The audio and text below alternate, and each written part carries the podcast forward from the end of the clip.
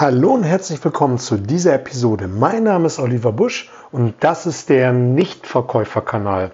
Ich freue mich, dass du hier mit dabei bist, um an deinen Überzeugungsfähigkeiten arbeiten zu wollen. Und heute, heute habe ich drei Impulse für dich, wie du Menschen für dich gewinnen kannst.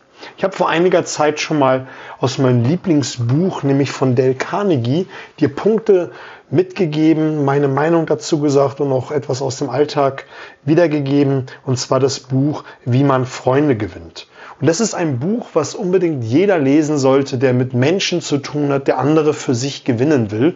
Und dieses Buch begleitet mich schon viele, viele Jahre. Es sind viele Markierungen, viele kleine ja, Notizen mit dran, wo ich immer wieder nachschaue und das immer wieder lese. Ich habe das sowohl als Hörbuch als auch ähm, normales Buch und wo ich immer wieder drin schmöke und einmal im Jahr lese ich es auf jeden Fall durch. Und das sind Punkte, die ich immer wieder mal aufgreife, auch hier im Podcast, um dir einfach mal so einen Impuls zu geben, was du alles tun kannst. Ich selber bin gerade in Neubrandenburg, das mag, magst du vielleicht hören an der etwas anderen Tonqualität. Ich hatte gerade noch eben einen wunderbaren FaceTime-Call mit meinem Sohn gehabt und habe ihm ähm, das Stofftier und das Auto gezeigt, was er mir heute Morgen mitgegeben hat. Das ist so ein Ritual, was ich selber mal im Podcast gehört habe, dass man von den Kindern irgendetwas mitnimmt. Und wenn ich auf Reisen bin, äh, auf Coachings bin, wenn ich Kundenbesuche habe, wo ich dann auch mal über Nacht weg bin, Trainings gebe, dann habe ich immer etwas mit dabei. Und wenn wir abends FaceTime machen, dann zeige ich ihm das. Und das ist eins der ersten Sachen, die er unbedingt wissen will.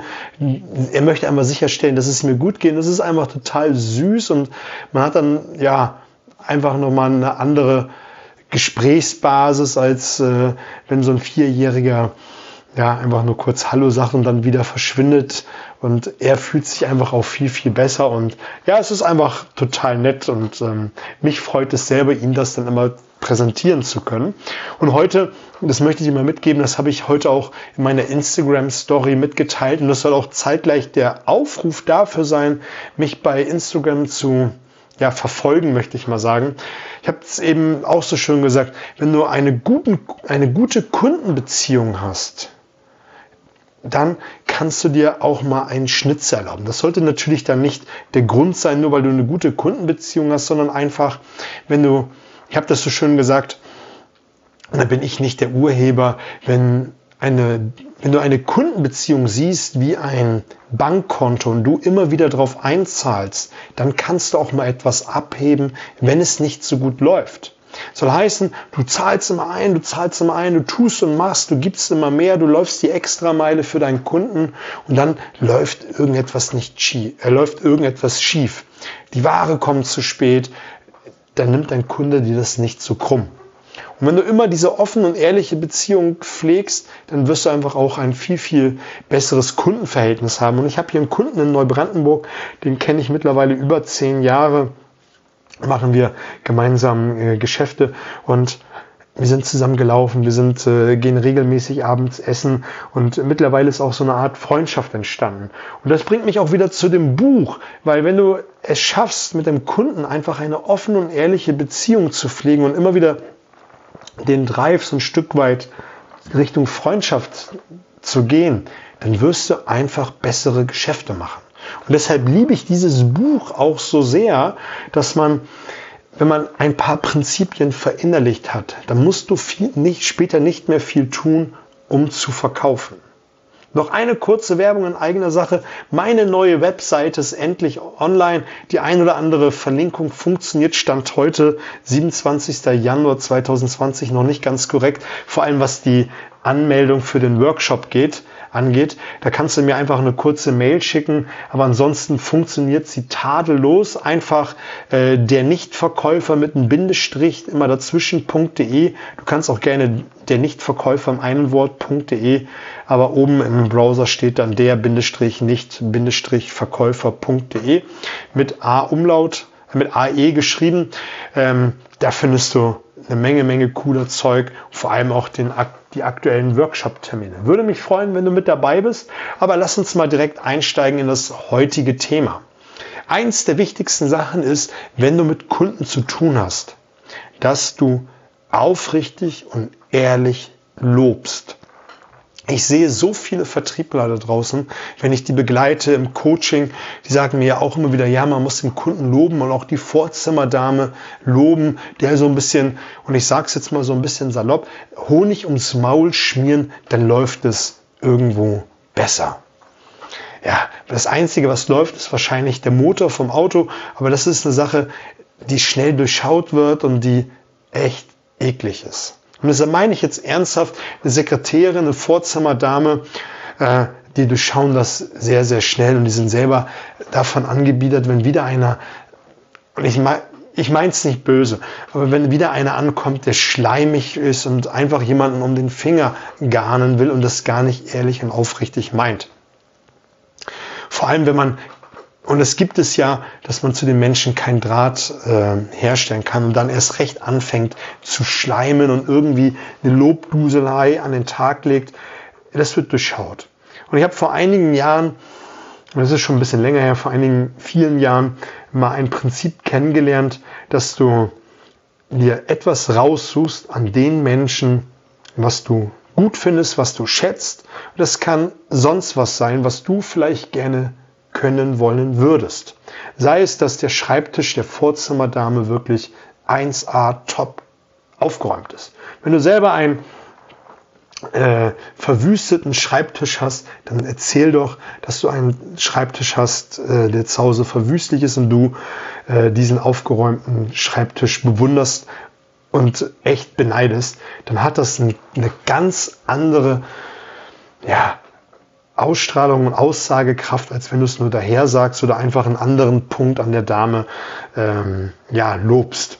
Und wenn du auch beim Kunden deinen eigentlichen Ansprechpartner bist, dann such dir etwas raus, auch wenn es der größte, in Anführungszeichen, Kotzbrocken ist, was du an ihn schätzt, was du gut findest.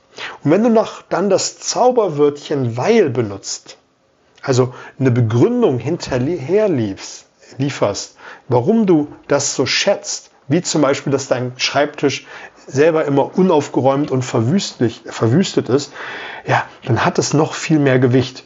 Und übrigens, Top-Verkäufe, Top-Überzeugungskünstler verwenden das Wort weil siebenmal häufiger als alle anderen da draußen.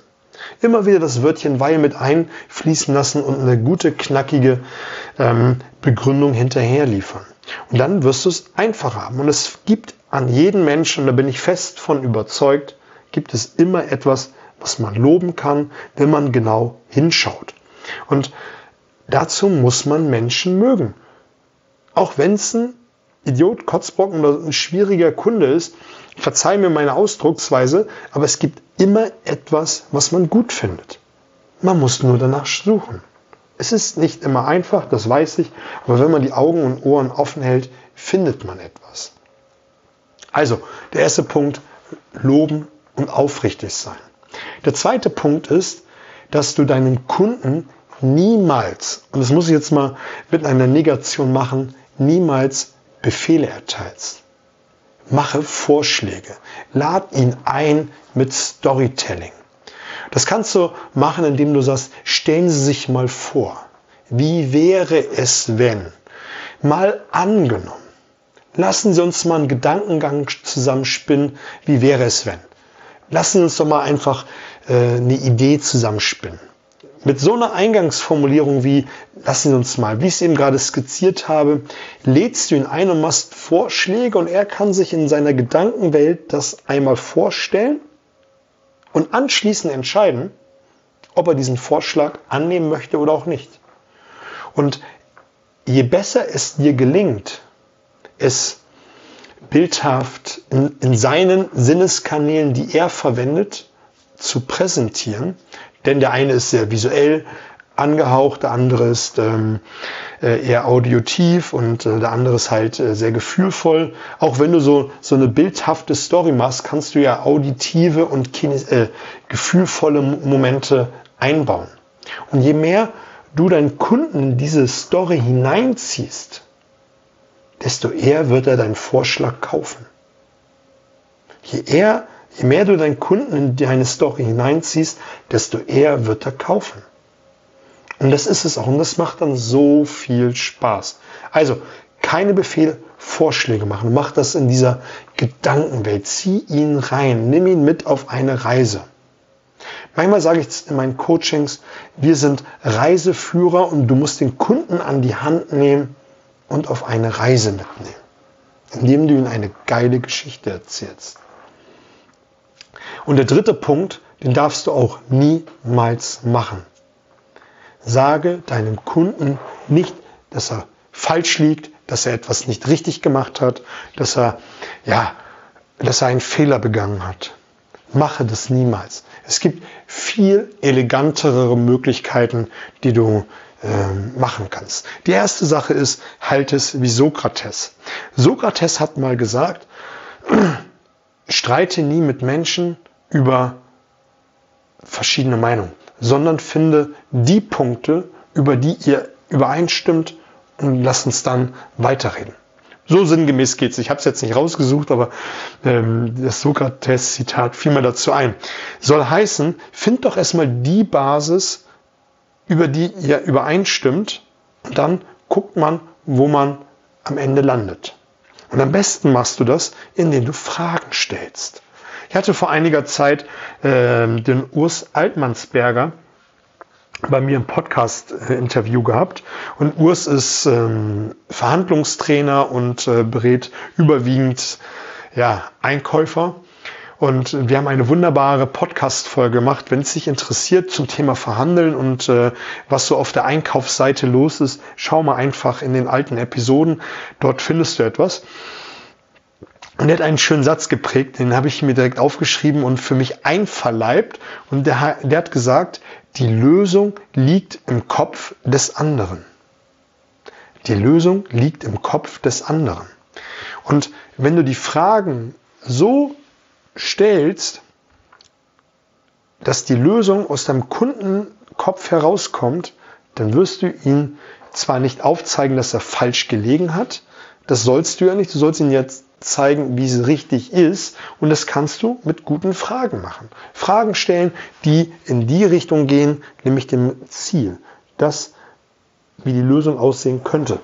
Und dann wird dein Kunde dir auch viel, viel eher zustimmen. Und da muss man einfach ab und zu mal um die Ecke denken, wie man diesen Weg bestreiten kann, um mit dem Kunden dann eine vernünftige Lösung ja, zu erstellen.